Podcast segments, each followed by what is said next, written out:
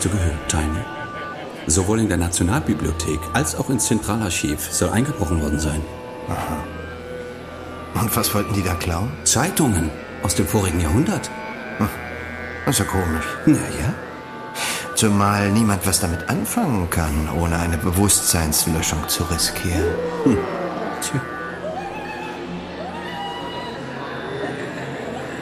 Das ist so schön, dass du da bist. Die Kunstpremieren im Nebraska waren seit der Isolation weit über die Grenzen Chicagos berühmt. Schon vor meiner Reise in die United States hatte ich draußen einiges über sie gelesen. Weshalb mir klar war, dass ich in die Daniel Schopenhauer Ausstellung niemals vorgedrungen wäre, wenn mich nicht Timothy Truckle, der berühmte Privatdetektiv und ein Freund Schopenhauers, mitgenommen hätte. Die Vernissage bot eine zu gute Gelegenheit, die Big Bosse höchst selbst in Augenschein zu nehmen.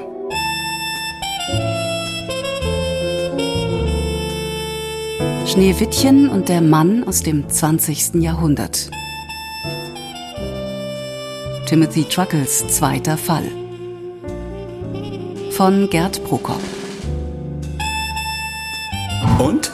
Was hältst du von meinen Sonics? Deine Sonics. Äh, ja? Sind das Schönste, was ich seit Jahren gesehen habe. Oh, danke. Was sage ich vielleicht überhaupt in meinem Leben? Bitte lach nicht, aber deine Sonics erinnern mich an Märchen. Du bist der Erste, der das erkennt, Tiny. Es sind Märchen. Seit zwei Jahren lebe ich nur noch mit Märchen. Nicht mit dem heutigen Crime- und Horrorzeug. Nein, mit den uralten Volksmärchen. Rotkäppchen, Aschenputtel, Schneewittchen. Ah. Aber Du hast sie nicht so genannt, ja? Äh, also hier steht Interstellar Supersonic Golden Six. Tja, wer würde sich sonst für sie interessieren?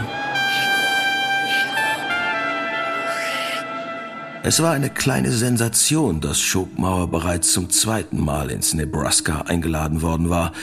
Denn schon mit seiner ersten Ausstellung hatte er fast zwei Monate im Licht der Öffentlichkeit gestanden, länger als alle anderen Kunsthypes der letzten Jahrzehnte. Und jetzt war Schopenhauer wieder da. Mit seinen Sonics, die gongten und wisperten, schrien, jauchzten oder weinten, je nachdem, wie sich die Betrachter den Gebilden näherten oder sich vor ihnen bewegten.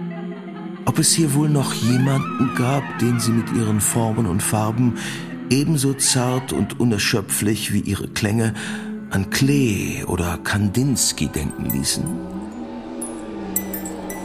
Welches Märchen ist das hier? So kannst du das nicht sehen. Keine der Sonics stellt ein bestimmtes Märchen dar, aber sie alle haben den Geist der Märchen, ihre Poesie und ihre Menschlichkeit. Die hier würde ich Schneewittchen nennen. Aha. Ich glaube, es ist die schönste von allen. Schade, dass ich sie mir nicht leisten kann. Oder bist du inzwischen billiger geworden? Weißt du was, Tiny? Das Schneewittchen würde ich dir am liebsten schenken. Weißt du, was es mich kostet, sie zu machen? Und die Museen, die können sich meine Arbeit ja gar nicht mehr leisten. Manche Gäste brachten die Sonics wenigstens zum Schreien. Viele aber schafften nicht einmal das. Sie konnten ihnen nur ein armseliges Grunzen entlocken. Hör zu, Tiny. Wenn ich zwei der Plastiken verkaufen kann, kriegst du Schneewittchen. Versprochen. Aha. Aber ich werde wohl nicht mal eine loswerden. Und dabei stecke ich über beide Ohren in den Schulden. Oh, entschuldige bitte, ich muss mich um die Gäste kümmern. das ist ja wirklich bezaubernd. Ich danke Ihnen ganz herzlich. Nein, das ist ja wunderbar. Wunderbar. Ach, das ist schön, dass Sie auch da sind. Ja, ich begrüße Sie ganz herzlich.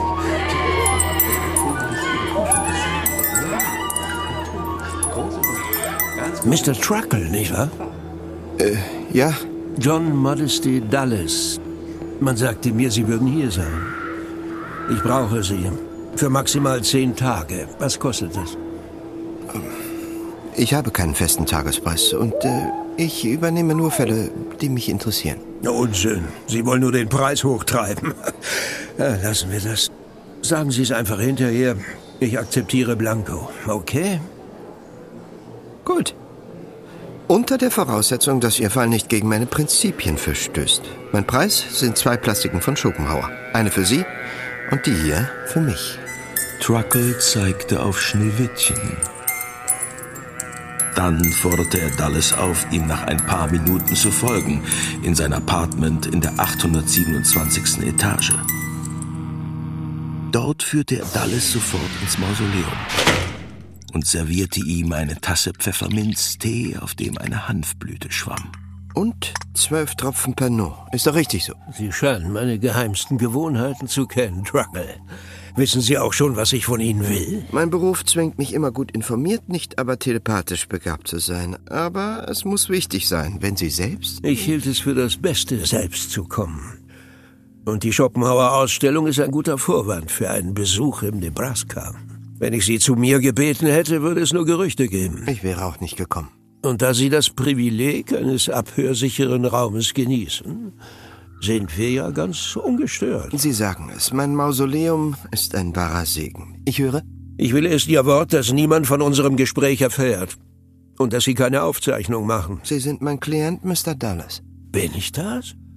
Ich denke, Sie wollen erst prüfen, ob mein Fall nicht gegen Ihre Prinzipien verstößt. Prinzipien. Ich hätte nicht gedacht, dass ein Privatdetektiv sich Prinzipien leisten kann. Verschwiegenheit zum Beispiel ist eines meiner Prinzipien. Also gut.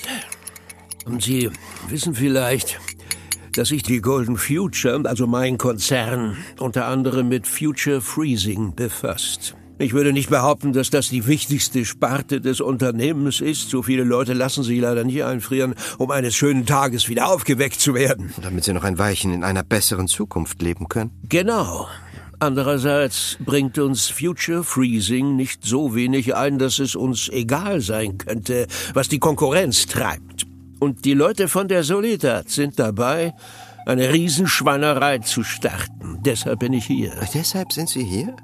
Weil Sie eine Schweinerei verhindern wollen? Die Solidad will das Monopol. Ich wollte schon meine ganze Führungsriege feuern, aber was nützt das?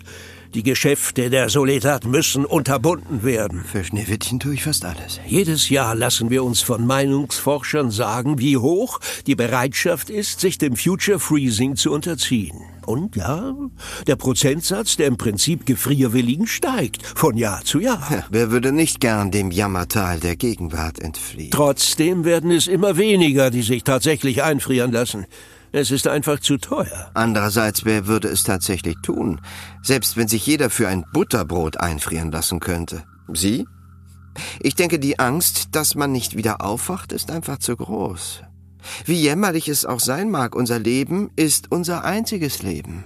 Aber wenn es funktioniert, hundertprozentig, dann könnte es natürlich anders aussehen. Nur, wie wollen Sie das schaffen? Nicht ich. Die Solidad. Sie wollen einen Mann aus dem vorigen Jahrhundert auftauen und der Öffentlichkeit präsentieren. Donnerwetter. Und warum machen Sie das nicht auch? Einen eingefrorenen auftauen? Weil das leider nicht geht. Ah. Äh, und weshalb nicht? Das Ganze ist ein Bluff. Seit Jahren war bekannt, dass es sogar theoretisch unmöglich ist, Menschen einzufrieren und sie dann wieder aufzutauen, lebendig und ohne jede Einschränkung. In den Zellen des Gehirns spielen sich irreparable Prozesse ab. Man kann wohl den Körper am Leben erhalten, wahrscheinlich sogar unbegrenzt, nicht aber das Gehirn. Und wer möchte schon mit einem gefriergetrockneten Gehirn erwachen? Aber das ist doch Ihr Geschäftsmodell. Sie verkaufen das. Wir verkaufen alles. Das ist nun mal das Ideal unserer Art zu leben. Die absolute Freiheit. Es funktioniert nicht. Und Sie wissen, dass es nicht funktioniert. Nicht einmal zwei Dutzend Leute wissen davon. Und ich hoffe sehr, dass es durch Sie nicht mehr werden. Drohungen dieser Art waren Timothy nur allzu vertraut. Jeder seiner Fälle ließ ihn tief hinter die Fassaden seiner Klienten blicken.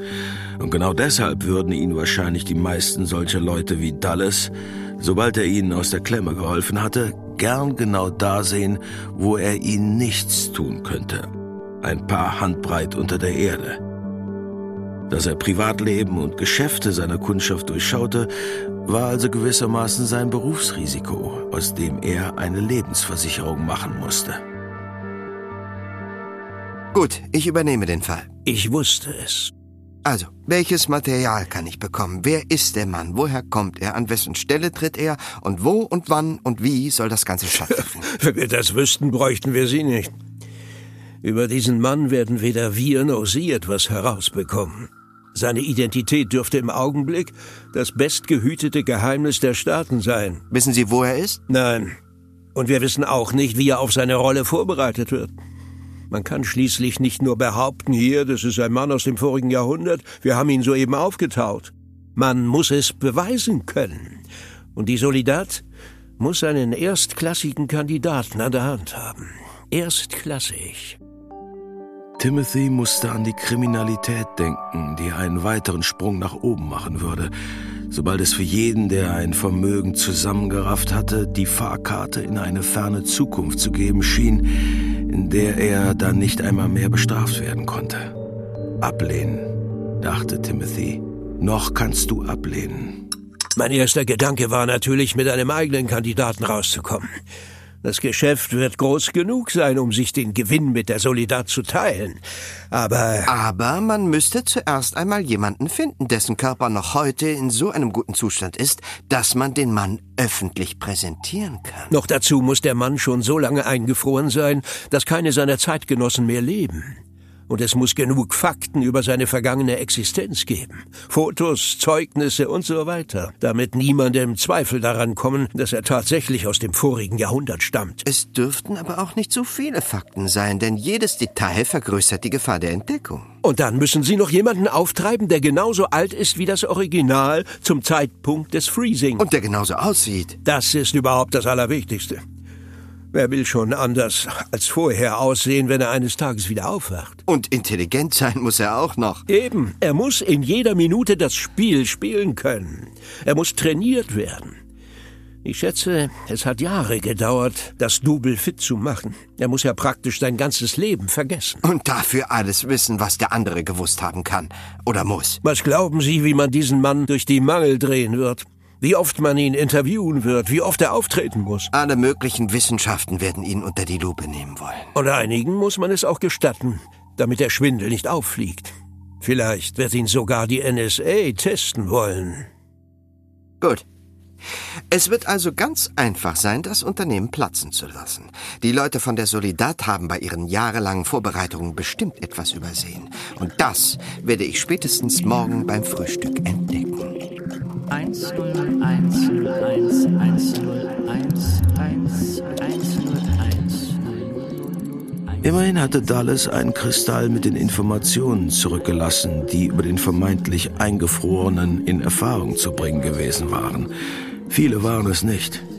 Timothy schaltete Napoleon, seinen Computer, auf Disput. Disput on. Und Napoleon spuckte die Information aus. Wie immer ziemlich hochnäsig. Der Mann heißt Blacksmith. Aribert Blacksmith. Aribert Blacksmith. 32 Jahre alt. Eingefrostet vor 80 Jahren. Keine Nachkommen. Seine Familie ist ausgestorben. Keiner lebt mehr, der sich an ihn erinnern könnte. Daten über ihn gibt es kaum. Er kann also erzählen, was er will. Aber er muss seine Zeit beherrschen, sonst zerreißen ihn die Historiker in der Luft. Schlimmstenfalls kann er sagen, er habe es vergessen. Was Menschengehirn praktisch gar nicht so selten passiert. Genau das kann er eigentlich nicht. Er muss ein unanständig gutes Gedächtnis haben, besser als jeder lebende Mensch jedenfalls. Die meisten machen sich doch Illusionen darüber, wie viel sie wissen. Also muss er alles das wissen, von dem die Leute heute annehmen, dass sie selbst es wüssten. Und das ist mindestens viermal so viel wie in Wirklichkeit. Wenn ich bei dieser Gelegenheit einmal auf meine Feldstudien zu Ihrer Person zurückgreifen darf, Mr. Truckle. Nein, darfst du nicht. Immer diese Besserwisserei. Disput off. Ich habe zwar tatsächlich keine Ahnung, wo die Solidat ihren Kandidaten fit macht. Aber wie? Das immerhin kann ich mir vorstellen. Vier Stunden lang diskutierte Timothy Fakt für Fakt mit Napoleon, ohne Ergebnis. Die meisten Fakten stammten aus der Akte, die für jeden Gefriesen angelegt wurde, konnten also ebenso gut manipuliert worden sein. Genauso die Papiere, Zeugnisse, Führerschein, Militärpass und die Eintragungen im Grundstückskataster über Kauf und Verkauf eines kleinen Häuschens. Blacksmith hatte es kurz vor dem Einfrosten veräußert. Sicherlich, um die Kosten zahlen zu können. Geheiratet mit 20, mit 24 geschieden. Keine Kinder, keine Krankheiten, ein Backenzahn gezogen, Blinddarm entfernt, keine überlebenden Verwandten ersten bis sechsten Grades. Durchschnittliche Leistungen. In der Schule, in der Lehre zum Elektriker, bei der Armee, auf dem College, in der Ja, Lehrerbildungsanstalt. ja, ja. Also nochmal. Was wissen wir über ihn? Sohn eines Elektrikers, geboren in Palm Springs Fields, Ja, kleines Nest in Ohio. im evangelisch-methodistischen Glauben erzogen. Wie sieht's denn mit Fotos aus? Ein Dutzend Kopien, ein Passfoto, dann Mr. Blacksmith bei der Armee in Uniform. Ein Hochzeitsfoto und eins, da ist er vor Weltraumtechnik fotografiert. Ziemlich altertümlich. Sieht alles aus wie aus dem Museum. Wahrscheinlich eine Ausstellung. Und dann noch Fotos aus seiner Kindheit. Auf einem Eisbärenfell als Baby, auf Mamas Arm, eins von der Einschulung und eins zeigt ihn beim Baden. Harry Bird aus dem Wasser kommend, triefnass, in weißen Bermuda-Shorts. Irgendwann ließ sich Timothy entnervt die Stundenfrequenz des großen Bruders geben, nahm den Schwingquarz in Betrieb und wartete geduldig. Bis der sich schließlich meldete. Wo brennt's denn, Tiny? Eine ziemlich dreckige Geschichte, mit der mich Dallas von der Golden Future beauftragt hat. Kannst du dir vorstellen, dass du dich in ein Eisbett legst, die Augen zuklappst und darauf wartest, in einer besseren Welt wieder aufzuwachen? Sowas traust du mir doch nicht im Ernst zu, Tiny. Aber davon abgesehen könntest du selber drauf kommen, dass das Freezing genau eine der Praktiken ist, auf die wir Leute im Underground besonders gereizt reagieren. Wir leben im Hier und Jetzt. Und an dieser Art Versprechungen auf eine bessere Zukunft sind schon eine ganze Reihe von Gesellschaften zugrunde gegangen. Und dieser Dallas? Ist ein windiger Geschäftsmann, der aus allem und jedem Gewinn zu schlagen versucht. Ein scheußlicher Kerl. Du kennst ihn. Lass es mich so sagen. Wir haben ihn im Auge. Ihn und seine glorreiche Golden Future. Und die Solidad ist dabei, ihm das Geschäft zu versauen. Warten wir ab. Ich war auf Schopenhauers Ausstellungseröffnung und Danny hat mir natürlich den neuesten Klatsch und Tratsch zugeflüstert. Zum Beispiel, dass es Zeitungsdiebstähle gibt. Ach nee. Könnten die mit dem Fall zusammenhängen? Weißt du zufällig, welche Jahrgänge gestohlen worden sind? Das also steckt dahinter. Das FBI dachte nämlich zuerst an einen Sammler. Einen, der so besessen ist, dass er alle Strafandrohungen ignoriert. Doch dann brachten sie es mit einem früheren Doppelling im Zentralarchiv in Verbindung. Da hatte jemand, wer weiß man bis heute nicht, Film- und Fernsehaufnahmen aus dem vorigen Jahrhundert gedoppelt. Mann, Vor knapp drei Jahren. Und es betrifft den gleichen Zeitraum wie jetzt die Zeitungsdiebstähle. Purer Zufall, dass das überhaupt rausgekommen ist. In einer Schleuse war ein Stück Abendschausendung hängen geblieben. Daraufhin wurde die ganze Journaldatei überprüft. Etwas, was man nie oder vielleicht irgendwann mal getan hätte. Und das FBI hat das prompt dem Underground angehängt. warum sollte sich der Underground für alte Zeitungen interessieren? Aus dem gleichen Grund, aus dem die Zeitungen und die Aufnahmen unter Verschluss sind. In diesen Jahrgängen sind Berichte über die großen Aufstände zu finden. Denk nur an den Amazon-Skandal. Für das FBI ist der Gedanke also gar nicht so abwegig. Vielleicht hat es auch die Solidad dem FBI geflüstert, um von sich abzulenken. Also, ich brauche alles, was gestohlen und gedoppelt wurde. Bist du wahnsinnig? Komm schon, denk dir was aus. Wir müssen diesen ganzen miesen Schwindel aufliegen lassen. Tiny, das ist Geheimhaltungsstufe 1. Er ist schon so kaum ranzukommen. Schon gar nicht seit den Diebstählen. Und überhaupt nicht in diesen Mengen.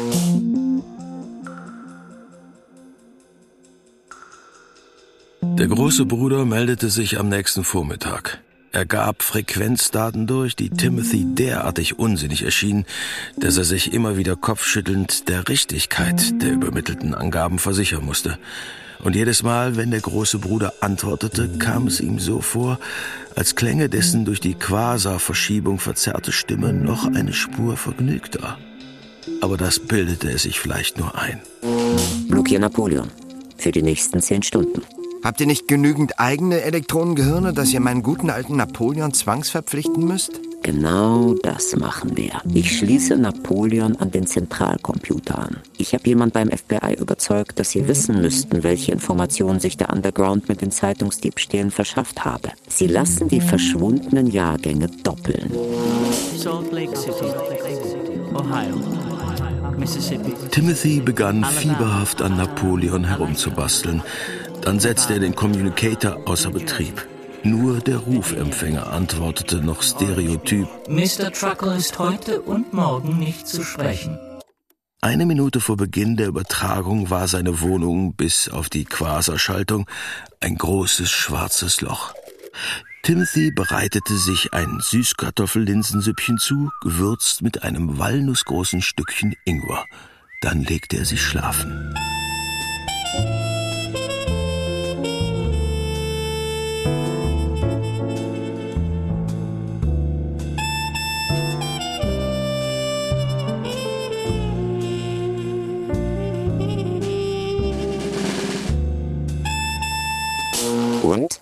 Na, so wird das nichts.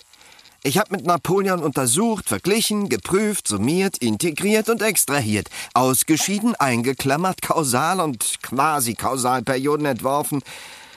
Nichts. Absolut nichts. Und die Zeitungsfotos, Tiny? Mir brummt der Schädel. Weißt du, wie viele Fotos ich durchgesehen habe? Tausende. Es geht einfach nicht. Du kannst nicht nach etwas suchen, ohne zu wissen, wonach. Ich könnte noch Film- und Fernsehaufnahmen beschaffen. Nein, nein, bloß nicht. Wie soll ich in ein paar Tagen nachholen, wofür die Solidat-Leute drei Jahre lang Zeit hatten? 22 Jahrgänge von sieben Tageszeitungen, von über 20 Magazinen und Illustrierten, die allein die Zeit von Blacksmith Übersiedlung nach Chicago bis zu seinem Einfrosten dokumentieren. Und das soll ich mir merken, um an irgendeinem Beispiel zu beweisen, dass man das dem guten Blacksmith anhand dieser oder jener Quelle eingetrichtert hat. Timothy kapitulierte. Das Einzige, was ihm diese Tage eingebracht hatten, waren Kopfschmerzen und Hochachtung vor der Leistung von Blacksmith II, wer immer das sein mochte.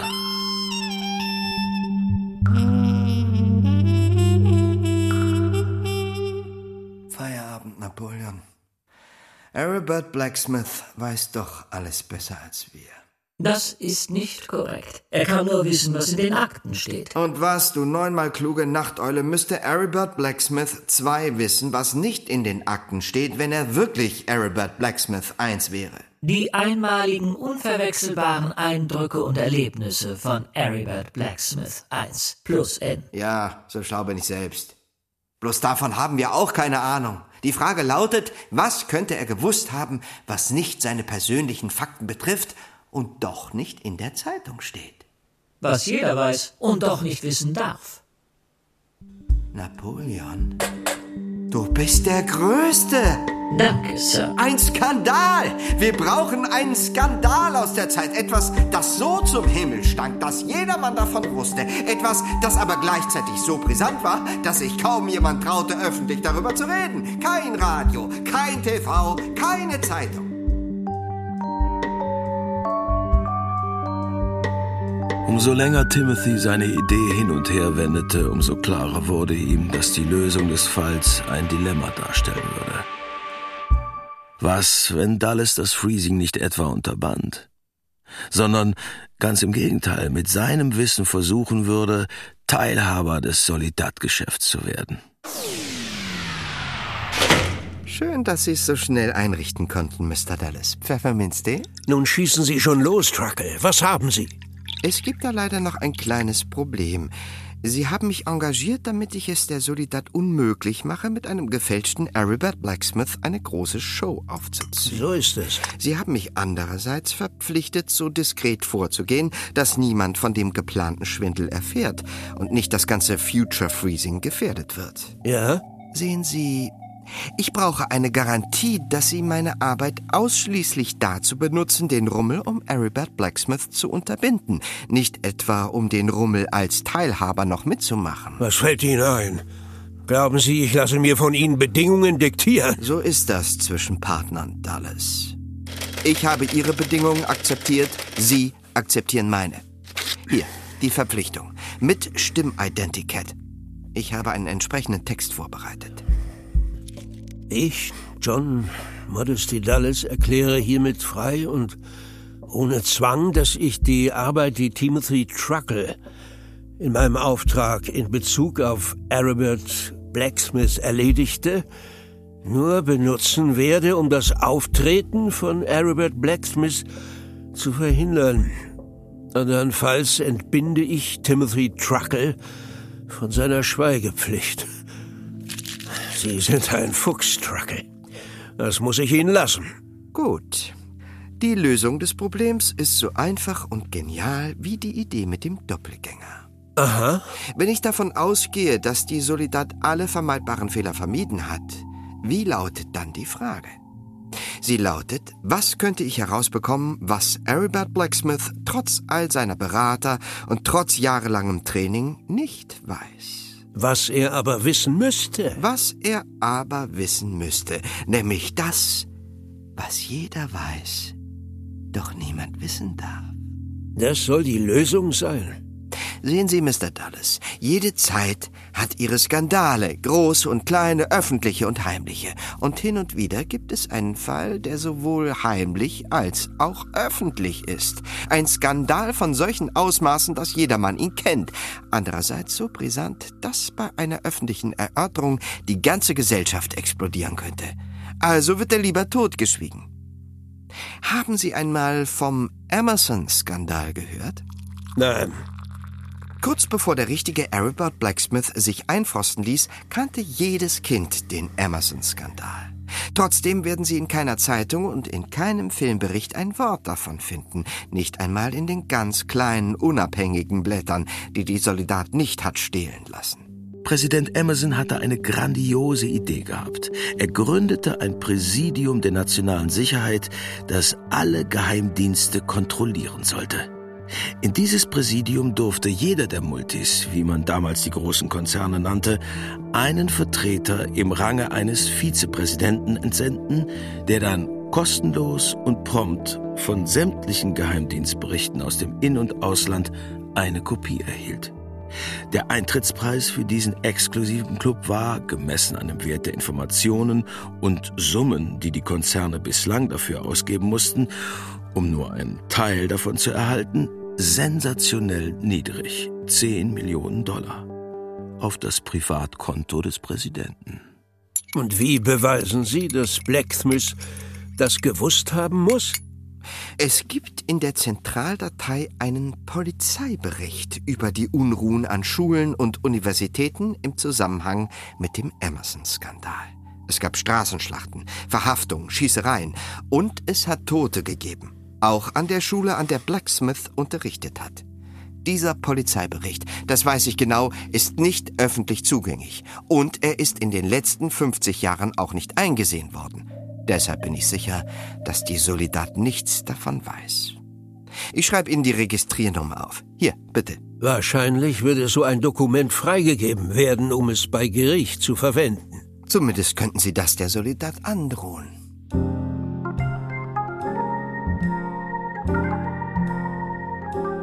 Dallas verabredete sich für den nächsten Tag zum Mittagessen mit James Walton, dem Präsidenten der Solidad. Kurz vor 14 Uhr meldete sich Dallas über die normale Leitung. Man hat uns verraten. Vorbei, Timothy. Aha. Mein eigener Privatsekretär. Als ich eben beim Essen den Hund von alleine lassen wollte, bedankte sich Walton für den guten Tipp. Er bedankte sich? Ja. Sie hätten den Emerson-Skandal bisher sträflich vernachlässigt. Gestern allerdings hätten Sie einen Hinweis bekommen und sich die Unterlagen beschafft. Und dann nannte er mir die Registriernummer.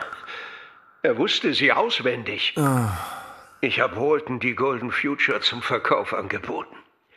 Er hat sich Bedenkzeit auserbeten. Gestern hätte er sie noch mit Kusshand gekauft. Es muss noch eine andere Möglichkeit geben. Wenn Sie mir helfen, Dallas. Für mich ist der Fall erledigt und für Sie auch. Vergessen Sie ihn. Wir können die Sache doch nicht einfach weiterlaufen lassen. Befreien Sie mich wenigstens von meiner Schweigepflicht. Damit ich mir auch noch meinen guten Ruf untergraben lasse und die Golden Future als Schwindelunternehmen dasteht. Das würde nur auf die anderen Firmen des Konzerns abwerben. Nein, nein, Mr. Truckle, das Spiel ist aus. Selbstverständlich bekommen Sie Ihr Honorar, Ihre Plastik. Und die andere Sonic, die Sie meinem Freund abkaufen wollten. Suchen Sie eine aus und schicken Sie sie an irgendein Museum. Sie können ja eine Tafel anbringen lassen, dass ich sie gestiftet habe. Ja, dann bin ich glücklich und zufrieden, wenn ich schon nicht dazu beitragen kann, ein paar Dummköpfe vor dem Selbstmord zu retten, so doch dazu den großen Rest ein Stück wahre Kunst erleben zu lassen.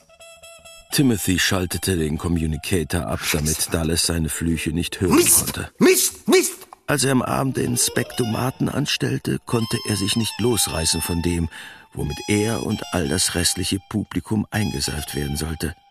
Alles begann mit der Meldung, dass man demnächst einen Mann aus dem vorigen Jahrhundert auftauen würde. Den Namen gab man zwei Tage später bekannt. Dann beherrschte das Bild von Harry Bird Blacksmith die Staaten. Es leuchtete von Millionen Reklamewänden. Schließlich setzte man den Termin fest, an dem Blacksmith wieder auferstehen sollte.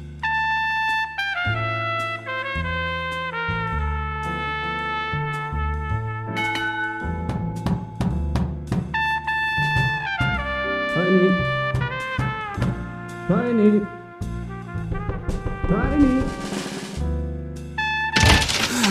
Sag mal, lebst du noch? Danny, Ich versuche seit Tagen, dich zu erreichen. ja, ich, ich musste erst mal wieder zu mir kommen. Was ist denn los? Also, Dallas hat die beiden Sonics bezahlt.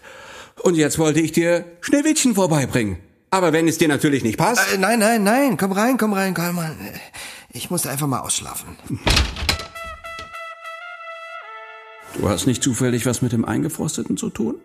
Würde mich ja nicht wundern, wenn du bei dieser Nummer deine Fingerchen im Spiel hast. Ach, frag nicht. Üble Geschichte und, und, und ziemlich in die Hose gegangen. Was sind denn das für Töne, Tiny? Aber hör mal, du sagst Bescheid, wenn du Hilfe brauchst. Ah ja, Hilfe habe ich genug. Ich brauche Ruhe. Und eine gute Idee.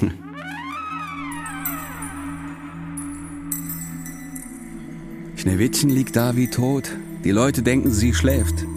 Aber sie beobachtet uns. Und danach ist sie eine andere. Du solltest von Schneewittchen lernen. Ich werd's versuchen, Danny. Ich werd's versuchen. Schopenhauer buxierte das filigrane Schneewittchen vorsichtig ins Wohnzimmer. Dann ließ er Timothy allein.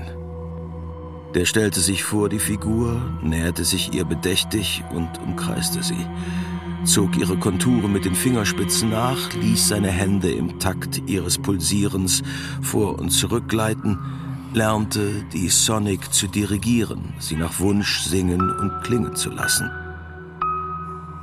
Schließlich legte er sich auf den Boden.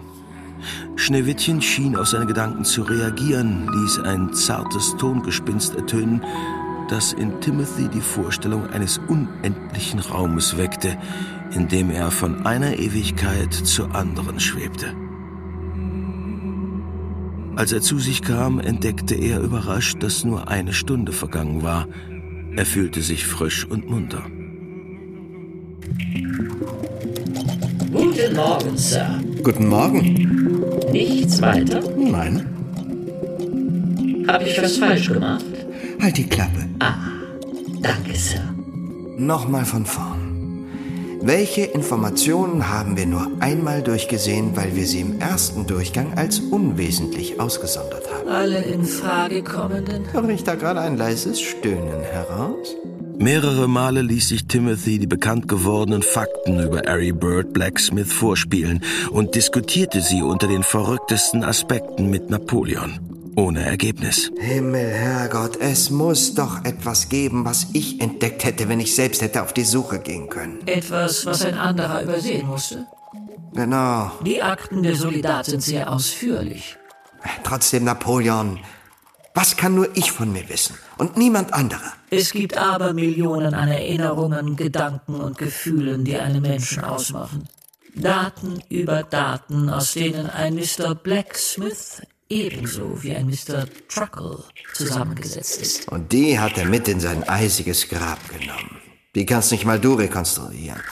Alles, was er zum Beispiel jemals seiner Mutter oder seinem Vater oder seinen Freunden und Frauen anvertraut hat, ist verloren. Seine ganze Kindheit. Plötzlich hielt Timothy inne. Versunken sah er zu Schneewittchen und versuchte sich zu erinnern. Wie war das doch gewesen? Hatte nicht, noch bevor die sieben Zwerge ins Spiel kamen, ein Jäger Schneewittchen in den Wald mitnehmen und dort umbringen sollen und der Königin zum Beweis das Herz des Mädchens zeigen? Es war aber nur das Herz eines erlegten Wildschweins gewesen und die Königin hatte es nicht bemerkt. Wieso eigentlich nicht? Timothy ließ sich von Napoleon die Frequenz geben, unter der zu dieser Stunde der große Bruder zu erreichen war. Dann ging er ins Mausoleum. Tiny. Vielleicht erwischen wir ihn doch noch, aber das kann ich dir erst sagen, wenn ich noch ein paar Dinge überprüft habe. Sag mir, was du brauchst, Tiny. Du selbst bleibst schön in deinem Bau und nimmst mit niemandem Kontakt auf, bis die Sache vorbei ist. Ich hätte gern, dass du noch eine Weile am Leben bleibst. Oh, das klingt ja fast, also... Mh, manchmal stelle ich mir vor, wie es wäre, wenn du eine Frau wärst und ich äh, würde mich in dich verlieben. Lass uns bitte bei der Sache bleiben. Was soll ich besorgen? Ähm, eine Ausgabe der Grimmschen Märchen. Ziemlich schwierige Aufgabe, das weißt du. Außerdem brauche ich aus dem Ethnologischen Institut Daten über die Volksgruppenzugehörigkeit der einzelnen Gebiete Ohios.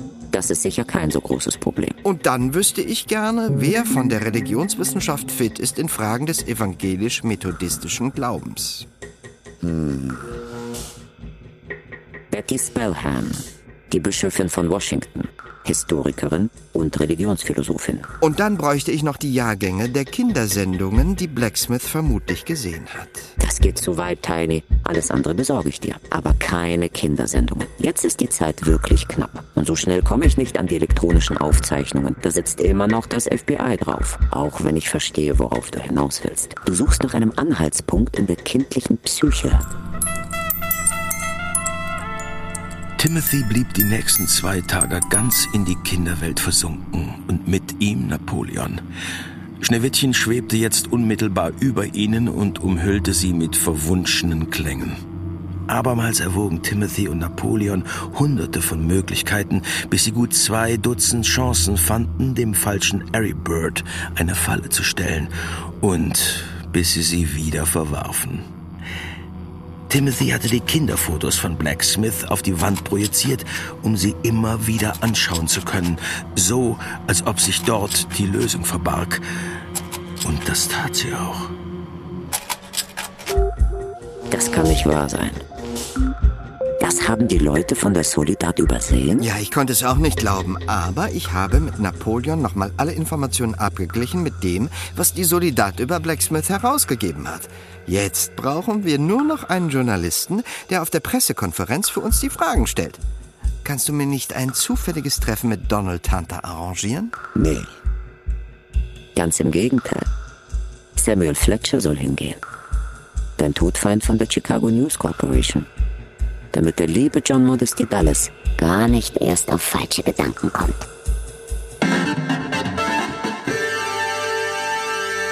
Am Tag der Präsentation konnte Timothy den Spektomaten kaum aus den Augen lassen. Gespannt wartete er, wie sich die direkte Übertragung aus dem Apollo-Saal entwickeln würde. Meine Damen und Herren, all die Gutachten, die die Fachleute, die Mediziner und Techniker Ihnen hier vorgetragen haben, dürften nicht den geringsten Zweifel daran lassen, dass es sich hier um den unbestreitbar echten, den unverwechselbaren, vor allem aber um den an Leib und Seele unbeschädigten Harry Bird Blacksmith handelt. Die Kamera zeigte Harry Bird Blacksmith in Großaufnahme. Nie war ein Mensch seinen Bildern so ähnlich gewesen wie dieser Mann den inzwischen sattsam bekannten Fotos aus dem vorigen Jahrhundert. Sie wollen wissen, wie alt er ist? Ich sage es Ihnen. Aussehen tut er wie 32. Nichtsdestotrotz wurde er vor 117 Jahren geboren. Wie sein Alter in Zukunft anzugeben sein wird? Nun, über diese Frage werden sich die Juristen die Köpfe zerbrechen müssen. James Walton, der Chef der Solidat, war in Hochform. Er sprühte vor Witz und warf mit brillanten Formulierungen nur so um sich. Aber auch Dallas sah überraschend zufrieden aus. Timothy entdeckte ihn bei einem Kameraschwenk unter den Zuschauern. Hm. Sollte es sich bei ihm und seinem verräterischen Privatsekretär um ein und dieselbe Person handeln? Hast du doch deine Chefin ins Trockner gebracht. Im Saal wurde jetzt die Presse aufgefordert, Blacksmith ihre Fragen zu stellen, wie immer mehr oder weniger geistreich. Zum Beispiel, wie es Blacksmith im 21. Jahrhundert gefiele. Nach einigem Geplänkel meldete sich Samuel Fletcher von der Chicago News Corporation. Vielen Dank, Fletcher CNC. Mich interessiert besonders Ihre Jugend, Harry Bird. Hm? Nee, klar, äh, bitte, ja. sagen Sie. Ja? Sie sind evangelisch getauft, nicht wahr? Ja. Auch so erzogen? Methodistisch war hm. Die zehn Gebote kann ich heute noch, samt allen Erklärungen. Soll ich sie mal aufsagen? Nein, nein, nein, nein. Erinnern Sie sich an Ihre Taufe? Das brauchen wir jetzt hier gar nicht. Nein, natürlich nicht. Aber an Ihre Konfirmation. Entschuldigung, wo mein, Sie noch? Nein, nein, nein, ist doch okay. Mein, mein, Dad hat mir mein erstes Motorrad geschenkt. Und, äh... Ach so, wissen Sie überhaupt, was ein Motorrad ist? Bei den Fotos aus Ihrer Jugend, da gibt es eins, das zeigt Sie, wie Sie vom Baden kommen. Ja. Hat es damit etwas Besonderes auf sich? Nein. Warum? Na, wissen Sie noch, wo es aufgenommen wurde? Und wann? Es kann sein in Florida, als wir da Urlaub gemacht haben. Ah. Was war Ihr Lieblingsgetränk als Junge? haben Sie tatsächlich Milch getrunken? Wie schmeckt die? Herrlich. Äh, nee, ich habe wirklich sehr gerne Milch getrunken. Hm. Und wir hatten ja auch Kühe zu Hause. Also ah. es gab da jeden Tag frische Milch. Ja? Gibt es eigentlich noch Kühe? Gab es noch andere Tiere bei Ihnen zu Hause? Ja klar. Also äh, Pferde, äh, ein Hund, ein paar Katzen, Hühner, Gänse. Ach, und ah. Truthähne. Erinnern Sie sich an gebratene Truthähne? Ja. Die gab es zu Weihnachten. Sie sind ein Lügner! Also bitte, ja, bitte. Ja, ja, Sie alle haben richtig gehört. Ich ja. behaupte, dass Sie ein Schwindler sind. Ja, ja, interessant zu hören. Und ich werde es beweisen, wenn Sie zwei Expertenmeinungen zulassen. Es dauert nicht lange. Bitte, es ist ja Ihre Blamage. Danke. Äh, dann rufe ich als erstes Frau Professor Anna Minz auf. Sie ist Neurologin an der hiesigen Universität.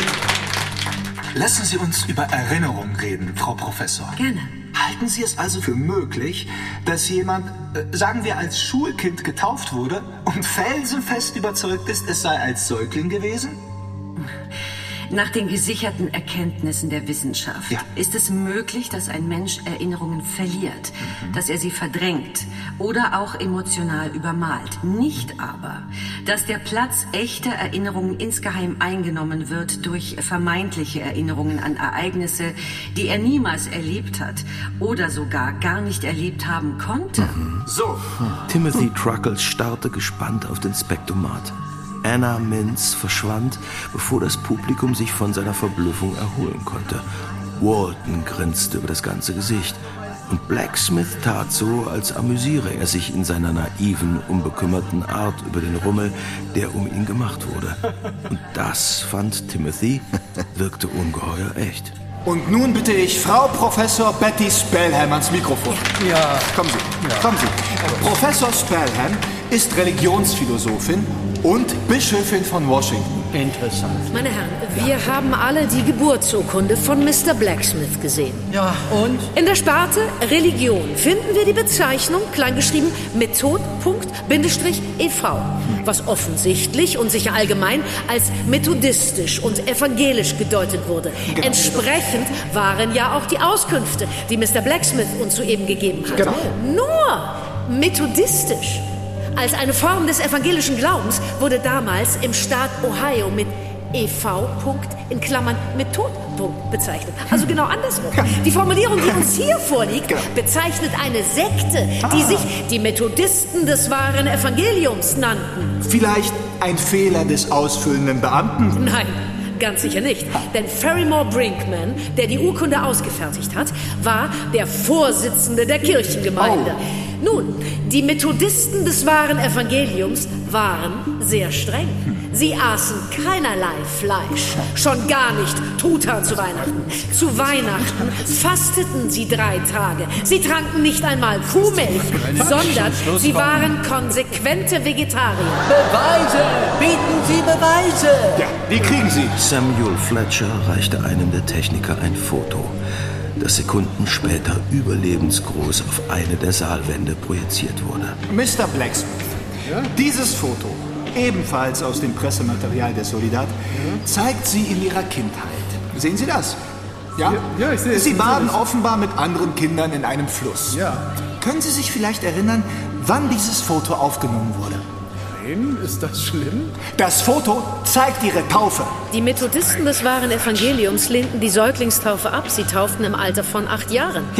In einem fließenden Gewässer. Die Täuflinge trugen weiße Kleidung, die Mädchen Röcke, die Jungen Shorts. Auf ihnen war in Gold eingestickt M311. Das bezeichnet einen Vers aus dem Matthäusevangelium, Vers 11 des dritten Kapitels. Ich taufe euch mit Wasser zur Buße. Der aber nach mir kommt, ist stärker denn ich, dem ich auch nicht genugsam bin, seine Schuhe zu tragen. Der wird euch mit dem Heiligen Geist und mit Feuer taufen. Das sind die Worte Johannes des Täufers, bevor er Christus taufte. Auf dem Bildschirm wurde jetzt auf einen Ausschnitt gezoomt, der das rechte Hosenbein des Jungen zeigte. Wenn auch etwas verschwommen, so aber doch deutlich genug, war dort zu lesen ein M, eine 3 und eine 11. Wie ist es möglich, dass dieser angebliche Aribert Blacksmith seine Taufe vergessen hat, zumal die Taufe am 1. März im eiskalten Wasser des Palm Spring Rivers stattgefunden hat? Was? Das ist doch Blödsinn. Mein Name ist Samuel Fletcher von der Chicago News Corporation. Was ist denn hier los? Beruhigt euch doch mal. Alles Timothy wartete noch, bis Walton und Blacksmith samt Ärzten und Betreuern fluchtartig das Podium verließen. Dann schaltete er ab. Das war's. Lange musste er nicht warten, bis sich der Communicator meldete. Am anderen Ende Dallas, dunkelrot vor Wut. Und? Sind Sie jetzt zufrieden? Womit, Mr. Dallas? Sagen Sie jetzt bloß nicht, Sie hätten es nicht gesehen. Die Vorstellung im Apollo-Saal. Ich bin kein Masochist, Mr. Dallas. Ich liebe es gar nicht, mit meinen Niederlagen konfrontiert zu werden. Was ist denn passiert? Sie hätten es sich ansehen sollen, um zu erleben, was für ein Stümper Sie sind. Der größte Detektiv, dass ich nicht lache, die größte Null. Na, na, na. Wenn es nicht ausgerechnet dieser Fletcher gewesen wäre, hätte ich glatt gedacht, dass Sie dahinter stecken. Und Gnade Ihnen, Gott, wenn ich eines Tages rausbekomme, dass doch Sie was damit zu tun hatten. Machen Sie, was Sie wollen. Nur gönnen Sie mir jetzt bitte ein klein wenig Ruhe. Truckle unterbrach die Verbindung. Dann goss er sich einen dreistöckigen Johnny Walker ein und prostete sich zu. Hm. Ah. Ihr, Frau Königin, seid die Schönste hier. Doch Schneewittchen hinter den Bergen, bei den sieben Zwergen, ist noch tausendmal schöner als ihr.